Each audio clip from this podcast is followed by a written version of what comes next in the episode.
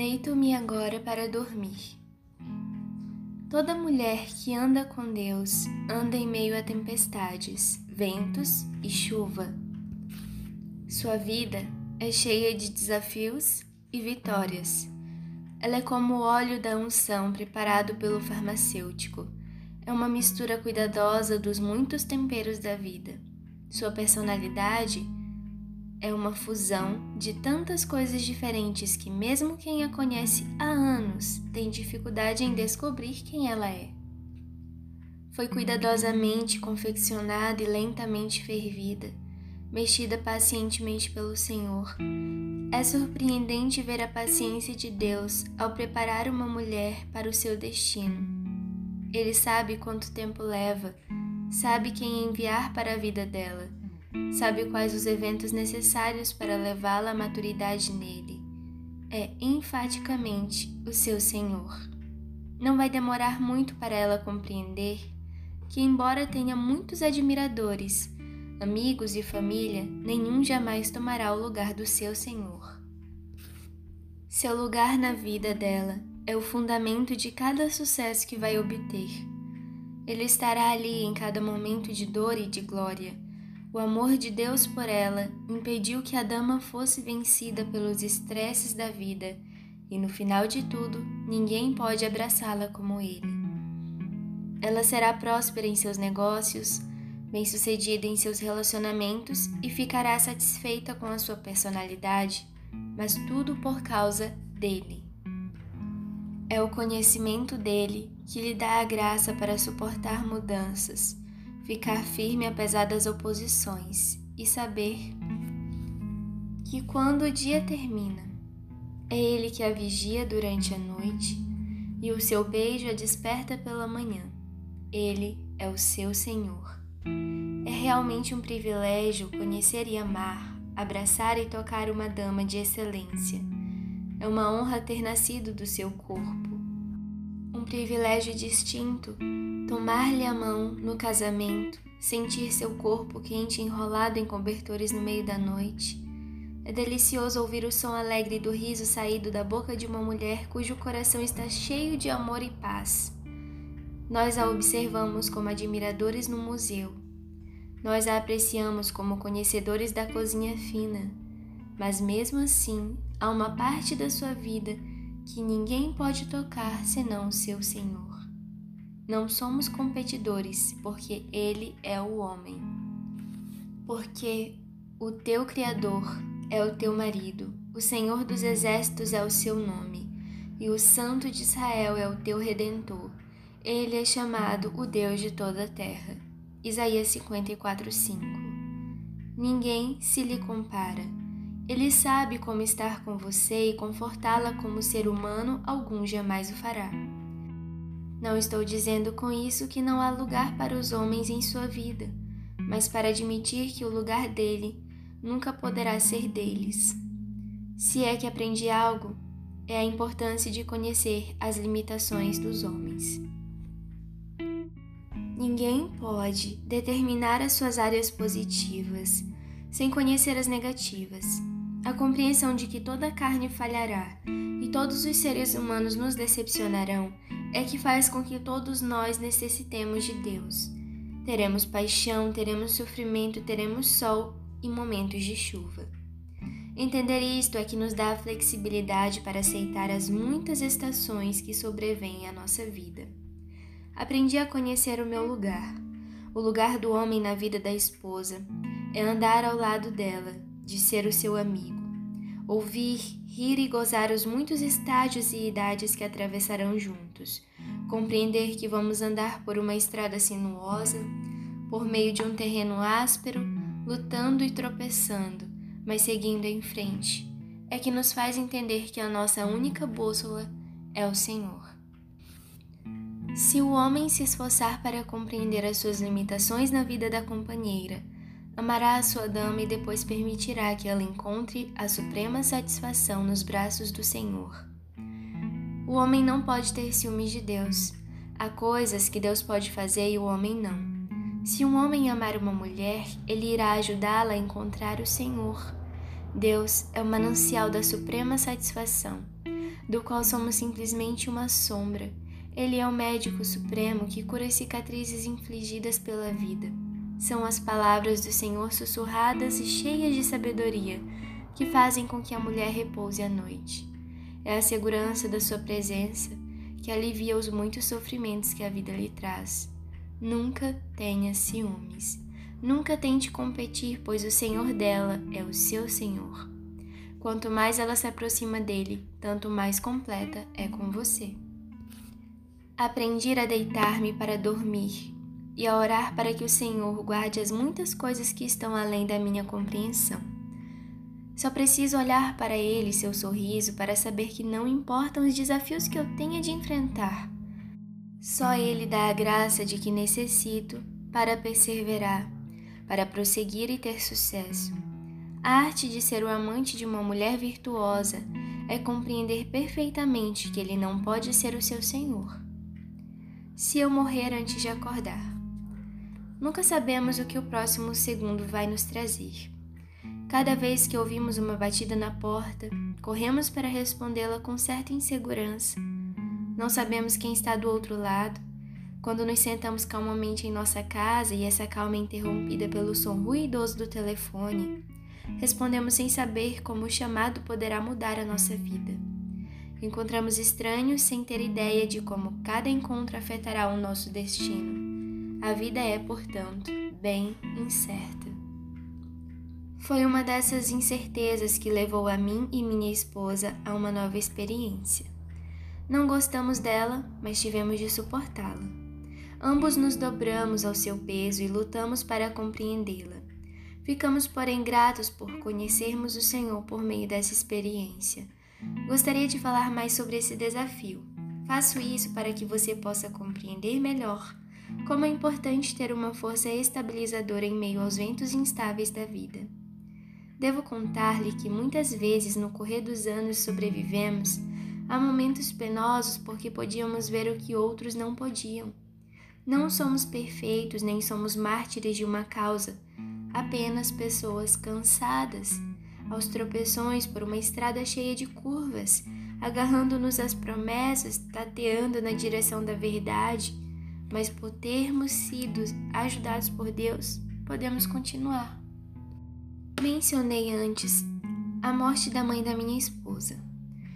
Essa foi para mim uma das experiências mais trágicas da minha vida adulta. Considerei-a uma tragédia porque compreendi que mulher maravilhosa fora levada para longe de nós e também porque a sua morte levou um pedaço da minha mulher. Vi isso nos seus olhos, seu olhar brilhante parecia agora vazio. Quem pode descrever o aguilhão doloroso da morte? Seu veneno invadir a nossa vida, alterando o momento, e fomos deixados para recuperar o ritmo que antes parecera tão fácil de se manter. Posso sentir ainda o estranho cheiro de desinfetante que invadiu nossas narinas enquanto esperávamos na sala de espera da unidade intensiva. Ela se tornara nosso hotel da agonia enquanto aguardávamos cada novo relatório, cada prognóstico dos médicos. O ruído constante do respirador nos acompanhava durante as horas de visita. Na sala de espera, a televisão barulhenta que ninguém parecia assistir era uma companhia para nós. Ficamos ali assentados, entorpecidos, olhando para o espaço, enquanto uma porção de entrevistadores fazia viagens cada vez mais profundas no abismo da corrupção e libertinagem. Não nos importava quem havia enganado o namorado dela com uma melhor amiga. Não necessitávamos do lixo de valores que alguns chamam de entretenimento. Estávamos vivendo um drama, acima do nosso orçamento, com pouca ajuda, que parecia mais uma história de horror do que qualquer outra coisa. Ficamos então esperando para ver como o filme terminaria, temendo o pior, mas esperando o melhor. Sentados ali, tentávamos desviar os pensamentos da pesada nuvem de preocupação que nos envolvia. Apesar das nossas orações e treinamento espiritual, cada um, porém, sabia que aquele era um inimigo colossal. Tentamos não pensar no que aconteceria se o Senhor decidisse tirar a vida de alguém tão precioso para nós. Sempre me orgulhei de ser forte numa crise. Sempre senti que era minha tarefa facilitar as coisas e consolar a minha esposa e nossa família. Afinal de contas, eu era o homem, aquele que comprometera não faltar em toda e qualquer situação. Mas o que você faz quando sua presença parece não ajudar? O que pode dizer quando as palavras parecem ocas e as afirmações ridículas? Vou dizer-lhe o que fazer. Você fica ali, sentado e começa a compreender a vasta diferença entre o papel que desempenha como amante dela e as limitações implicadas nas verdadeiras crises. No leito de hospital, minha sogra parecia fitar-me com olhos inquisidores. Era o olhar que sempre me dava quando tinha alguma preocupação e queria o meu conselho. Eu a servia como pastor e como filho. Ela sempre me respeitou. Pensava que eu podia resolver tudo, mas isto era um pouco demais para o garotão. Eu odiava o sentimento de impotência que perturbava o meu estômago. Mal sabia eu que meu sofrimento foi uma vantagem para você, que por meio da minha crise, um ministério seria completado. Eu estava na escola e não sabia. Veja bem, esta é a vida. Uma escola enorme, interminável que retém o seu diploma até que a aula acabe. Mamãe, como eu sempre a chamava, em parte para distingui-la de minha mãe, que embora seja crescido, ainda chamo de mama parecia mais forte. Ela tivera um dia esplêndido e todos recebemos uma dose de otimismo. Ela sorriu naquele dia e respondeu às brincadeiras com sorrisos e risadas silenciosas. Embora não pudesse falar por causa dos hediondos tubos que bombeavam oxigênio, auxiliando seus pulmões enfraquecidos, ficou evidente que estava feliz por se ver rodeada pela família, sair do hospital esperançoso. No dia seguinte, porém, mamãe piorou e depois de algumas horas ficou inconsciente. Minha mulher envelheceu diante de mim como um ator de um filme num papel que é jovem demais para representar.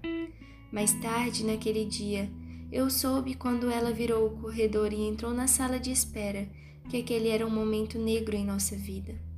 Ela me pediu para entrar e despedir-me, pois a mãe estava indo embora.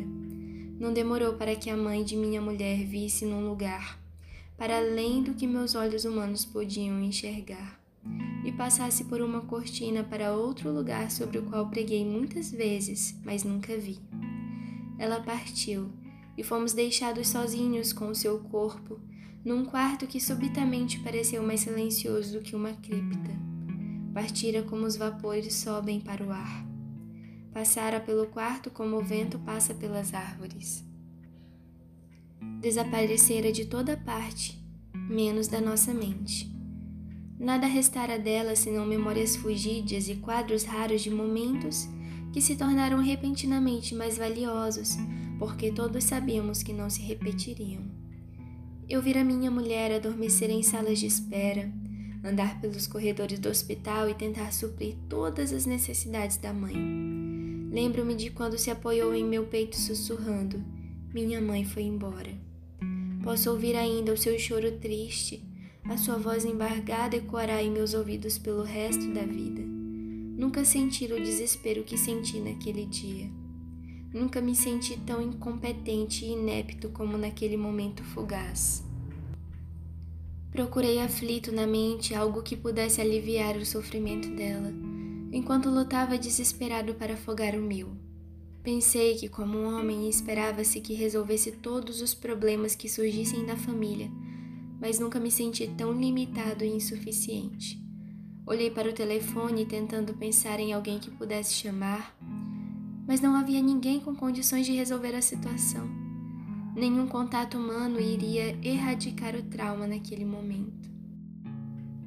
É em ocasiões assim que compreendemos que nem amigos, ações, nem lucros de capital podem resolver problemas da vida real.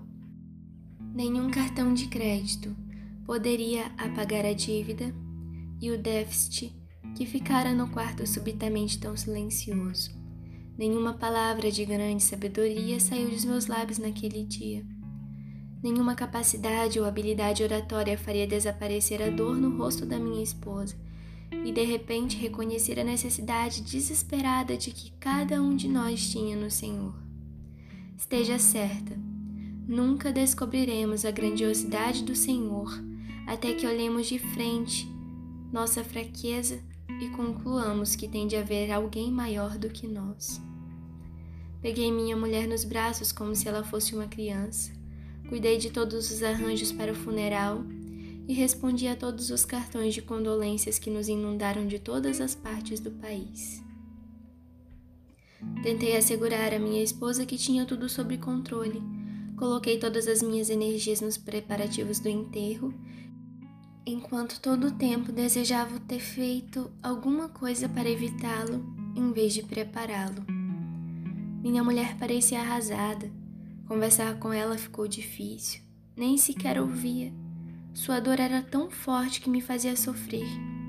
Eu a vira dar à luz filhos, submeter-se à cirurgia, suportar problemas emocionais, sobreviver a crises financeiras e vencer todas as outras dificuldades, mas nunca vira tão abatida como ficou nas semanas e meses que se seguiram.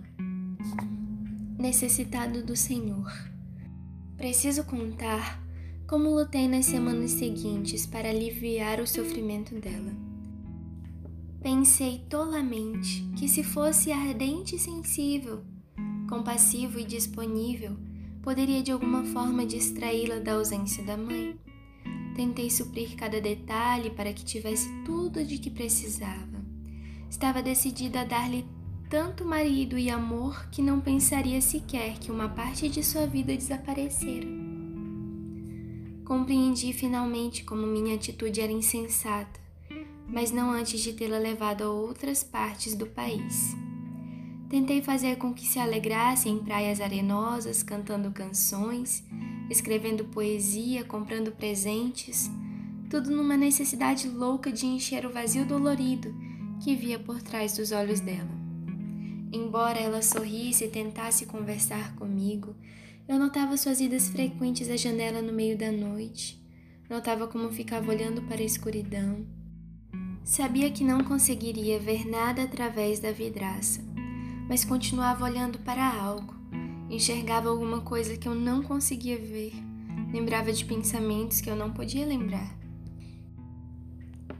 Ela olhava pela janela de nosso quarto para a sua infância e via bolos e aniversários que eu nunca tinha comido, triciclos em que nunca andei e coelhinhos de Páscoa que não foram feitos para mim. O sofrimento dela era pessoal demais para ser compartilhado. De repente compreendi que, apesar de amá-la profundamente, só podia recuar e vigiá-la. Há coisas que você vai ter de enfrentar sozinha, sem espectadores e as multidões são proibidas. Nem os maridos podem ajudar. É nessas ocasiões que você precisa de um relacionamento com o Senhor. Fiquei deitada ao lado dela, envolvia em meus braços fortes, beijei levemente o seu ombro e tentei torná-la segura, esperando que adormecesse, mas percebi que meus braços não eram suficientemente grandes nem fortes para alcançar aquela parte dela que precisava ser carregada. Comprei rosas e toquei para ela. Levei-a para jantar fora, tentei brincadeiras e intimidade, falhei miseravelmente. Compreendo hoje que há certos sofrimentos dos quais a pessoa não quer ser resgatada. Ela queria lembrar, rir e chorar. Aquela era a sua homenagem ao legado da mãe. Ela confirmava a absoluta importância da mãe e sua desesperada tentativa de continuar ligada a ela. Levei semanas para perceber que nada que dissesse, cantasse, escrevesse ou fizesse iria entorpecer a dor que ela sentia. Nem eu, nem os filhos, nem os nossos muitos amigos poderiam substituir o que perdera. Foi então que aprendi a ter o maior respeito pela tristeza. Compreendi que o sofrimento é um processo que não pode ser abortado. Naquelas semanas e naqueles meses que se seguiram, comecei a ter uma ideia da razão por que Deus criou o tempo. O tempo é um grande remédio. É lento, mas eficaz, e ninguém pode apressá-lo. Devemos deixar que camine em seu próprio ritmo Embora estejamos todos juntos neste planeta, quando se apresenta uma verdadeira crise, somos deixados tragicamente sozinhos, sem nada senão o tempo e Deus para curar-nos. Ele me acordou esta manhã. Durante aquela época penosa, descobri a diferença entre o amante e o Senhor. Veja bem, é preciso uma verdadeira crise para reconhecermos que, mesmo os mais ágeis dentre nós irão tropeçar e se atrapalhar por meio dos ritmos da vida. A vida muda seus ritmos de tempos em tempos. Nunca saberemos qual o ritmo que vai seguir. Sempre gostei de dançar com minha parceira, mas ter de ajustar-me às mudanças da vida era outra coisa muito diferente. Senti que tropeçava e esforcei-me para manter o equilíbrio. A música prosseguia apressada e ela desfalecia de dor. Pensei que podia ajudá-la, mas tinha os pés pregados no chão. Ela precisava de mim e tentei sacudir magicamente a mão, mas não havia mágica em meus dedos. Não para isto, não para hoje. O que você faz quando não há mágica em seu toque? E você precisa de mágica para levantar sua dama do chão. O homem sábio clama ao Senhor. Lembro-me de quando a presença do Senhor começou a se manifestar em nossa tragédia. Ele veio como o Fred Astaire da cura entrou como um dançarino melhor que bate em seu ombro numa festa e diz: Dá licença? Com notável habilidade, graça e interesse amável, ele começou a dar passos longos e gentis que aliviaram a aflição dela e libertaram o sorriso que estivera trancado cofre da sua trágica perda. Apertou a mão nas costas dela e removeu a tensão de um modo que eu nunca poderia fazer. Afinal de contas, quem mais senão o Senhor poderia tocar os tendões dilacerados do seu coração e curar os ligamentos distendidos da sua alma? Aos poucos notei um lampejo voltar aos seus olhos e mudanças sutis, tais como o entoar ocasional de uma canção ou a volta do seu senso de humor. Cada um desses sintomas só podia ser atribuído ao Deus que restaura a alma. Não é de admirar que ele restaure a alma pois é o amante da alma. Pode consertar o passado, o presente e o futuro. É o terapeuta que alivia o trauma, não importa qual seja a sua origem. Você talvez tenha passado por um momento arrasador. É possível que ninguém tenha tido condições de curar o dano e revitalizar o que restou. O seu sofrimento pode ter sido a perda de um dos pais. Algumas de vocês perderam filhos, Outras sepultaram os filhos ou filhas que morreram precocemente por causa da AIDS ou de alguma outra moléstia fatal. Com tristeza, algumas viram os caixões de seus filhos descerem ao túmulo por causa de um acidente insano, causado por um motorista embriagado ou uma bala perdida. Algumas de vocês estão sofrendo por causa de um relacionamento. Não sabe sequer por que ele morreu e é forçada a aceitar algo que não consegue explicar. Você recapitulou os acontecimentos como um júri revê a evidência. Aceite que a sua deliberação está sendo feita depois do fato e não vai mudar nada. A oportunidade de modificar o veredito já passou. Você foi testemunha ocular da morte de seu relacionamento e com ele acabou também a sua amizade. Houve momentos de raiva que chegaram a quase ódio, e depois vieram as noites de solidão e o sentimento enlouquecido de desejo e anseio por um amante que supõe seu inimigo. O relacionamento definhou como alguém doente, perdeu a vibração, depois o entusiasmo, até que um dia você voltou para casa e descobriu que perdera o seu parceiro. Algumas de vocês enfrentaram o adultério o sabotador da confiança e o executor da união. Algumas de vocês entraram num quarto e viram um incidente tão chocante que não conseguiram mais esquecer. Uma coisa é ter suspeitas e outra muito diferente ter uma lembrança com a qual lutar pelo resto da vida. Se sonha com ela, acorda em lágrimas.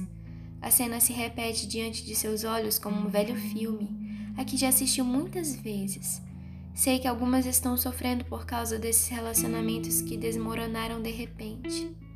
É possível que tenha sido perseguida por algumas dessas coisas ou por uma crise qualquer. Sabe como foi desejar que alguém a resgatasse da dor? Quero poupar-lhe tempo precioso, minha irmã. Só o Senhor pode curar o sofrimento intenso. Não importa se ele surgiu de um estupro brutal mantido em segredo, uma promessa não cumprida ou alguma outra perturbação que abalou a sua vida. Deus é o príncipe da paz e intervém nas piores situações, cavalgando nas asas da esperança. Sua mão divina sobre você dá um significado aos acontecimentos trágicos que pareciam sem sentido. Ele sabe como acalmar a sua dor e produzir bênção em meio aos problemas. Estou quebrantado pela ferida da filha do meu povo.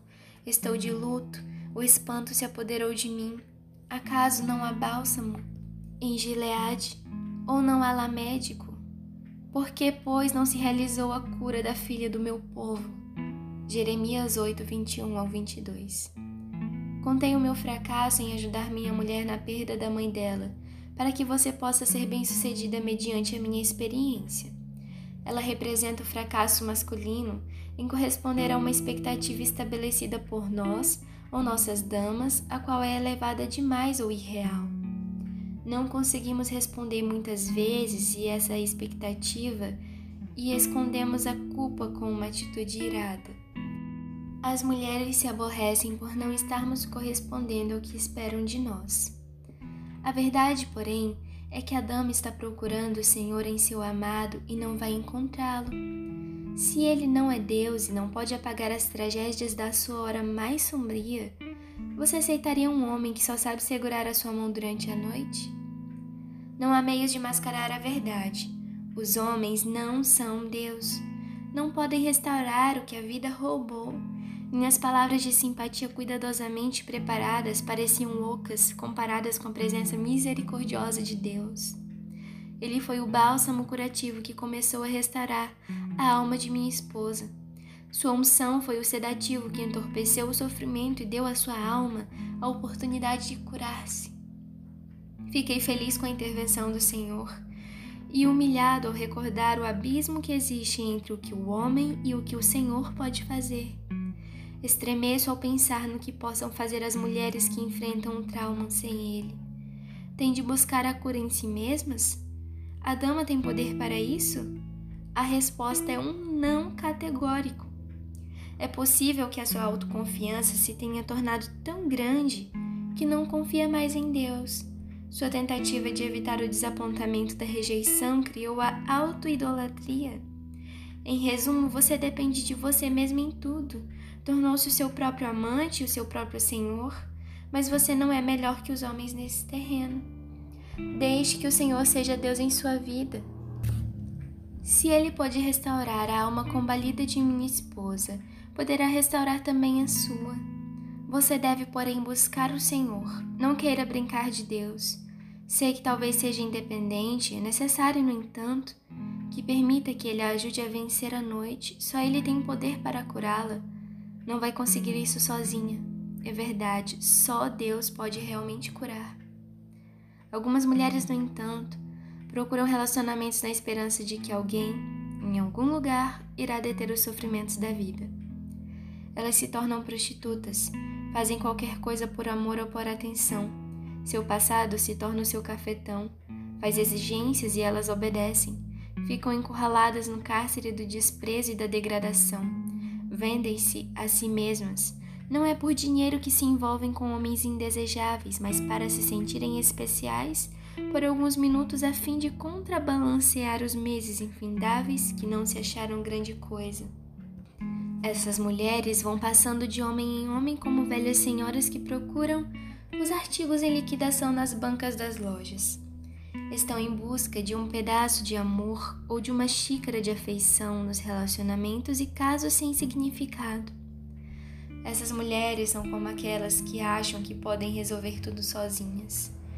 Elas sabem que não são capazes, foram, porém, convencidas de que em alguma parte existe um homem montado num cavalo branco que irá finalmente aparecer e despertá-las do pesadelo que é a sua vida. Desde as histórias de fadas até os comerciais que anunciam telefone de médiums, perpetuamos um mito que afirma haver lá um Senhor certo que tornará maravilhosa sua vida. Aconselhei muitas mulheres que pensam que tudo o que precisam é uma companhia. Como é tolo imaginar que alguém virá num cavalo branco sem que haja uma necessidade pessoal da parte dele.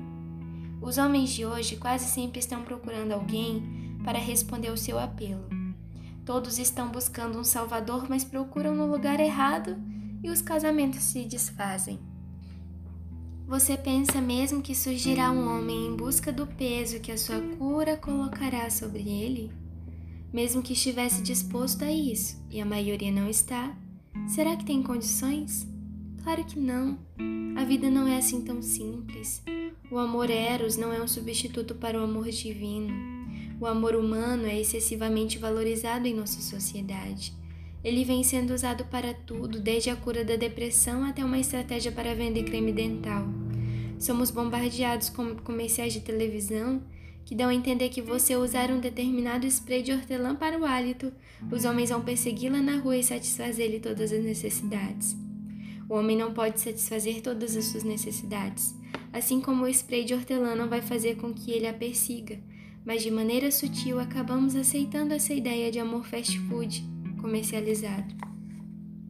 O amor, entretanto, não é uma aspirina que você toma à noite e a faz levantar-se renovada pela manhã.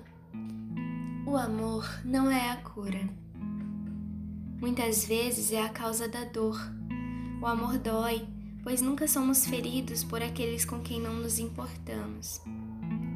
Nenhum investimento garante que não existe um potencial de perda. Devemos evitar então o amor? Absolutamente não. Precisamos colocá-lo na perspectiva certa. Inúmeros relacionamentos seriam curados evitando terríveis decepções se os dois parceiros deixassem de esperar que o outro seja um antibiótico contra as infecções da vida. Posso imaginar que a esta altura você esteja começando a dizer: Oh, pare de falar o que não funciona e me ensine o que funciona. Vou repetir: só Deus pode curar o que você tem tentado medicar. É possível medicar a dor e camuflar os sintomas, mas eles voltarão. A cura real e completa só vem daquele que fez o coração que se partiu. Ele pode curar o seu coração esfacelado. A noite vem antes da luz. Muitas mulheres ficam zangadas durante anos com alguém por não as terem curado numa hora de necessidade. Ficam tolamente amargas, dizendo: Você não me apoiou, não esteve ao meu lado? Pode ser verdade que você não conseguiu o apoio a que tinha o direito de esperar, mas mesmo que recebesse o que julgava necessitar, isso não seria suficiente para fechar a ferida. É provável que Deus deixasse de lado os assistentes e levasse o cirurgião-chefe para curá-la. Aceite isso como uma bênção e prossiga. Quero falar agora a favor dos homens do mundo. Podemos ser seus amantes, mas não o seu senhor. Não seria realista afirmar que possuímos esse poder. Precisamos do auxílio dele, nós também temos de ser curados. Por mais que desejemos ser os seus heróis, não podemos ser o seu salvador. A maioria de nós vive para impressioná-las e algumas vezes temos tal ânsia de causar boa impressão que prometemos o que não podemos cumprir.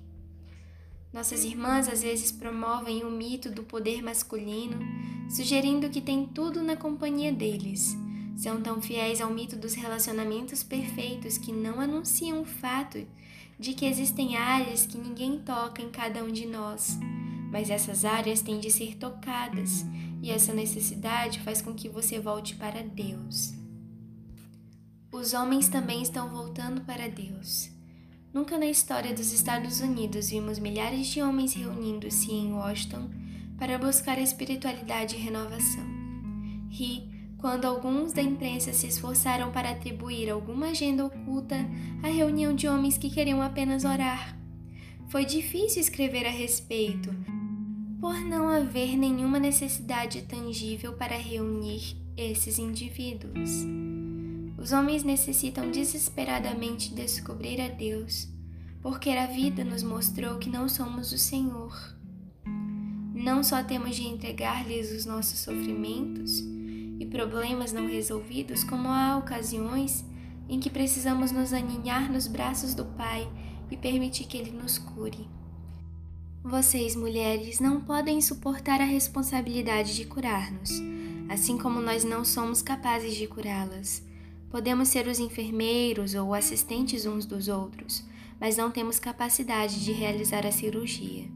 Na melhor das hipóteses, todos somos ajudantes. Não passamos de aprendizes, a verdadeira perícia está no Mestre. Valsa da meia-noite. Quando minha mulher mais precisava do Senhor, quando eu mais precisava dele, ele tomou o controle da dança. Pensa que estava cansado de me ver tropeçar nos pés dela e atrapalhar a sua recuperação. Eu precisava da ajuda dele. Era demais para mim sozinho. Os homens raramente admitem isso, mas deveríamos. É uma experiência libertadora admitir que não somos e não podemos ser tudo. É o Senhor quem enche os vazios deixados por nós. Ele a fez valsar de um modo que eu nunca faria. Seu ritmo é coerente e perfeito e ele desliza pela pista de dança sem medo. A mulher virtuosa dança com Deus tão facilmente que muitos homens ficam intimidados com o relacionamento dela com ele. Alguns ficam, porém, aliviados demais para sentir medo. Só queremos que a dama fique curada. Digo-lhes então, irmãs, que acompanhem o ritmo curativo de Deus e respondam de boa vontade enquanto Ele as faz deslizar pelas tragédias, transformando-as em vitórias. Permita que Ele as faça valsar por entre aquilo a que outros se agarraram e as leve para o que Ele preparou para vocês. A noite foi longa, entremeada de oração e fé, e agora, sob a luz da Sua palavra, ele veio para levá-la até onde os homens não conseguem chegar. Ele as fortalecerá de um modo que não nos é possível fazer. Ele é o amante da sua alma. Toda dama deveria tê-lo em sua vida. Ele é uma necessidade. Se falta algo em sua vida, talvez seja a presença dele.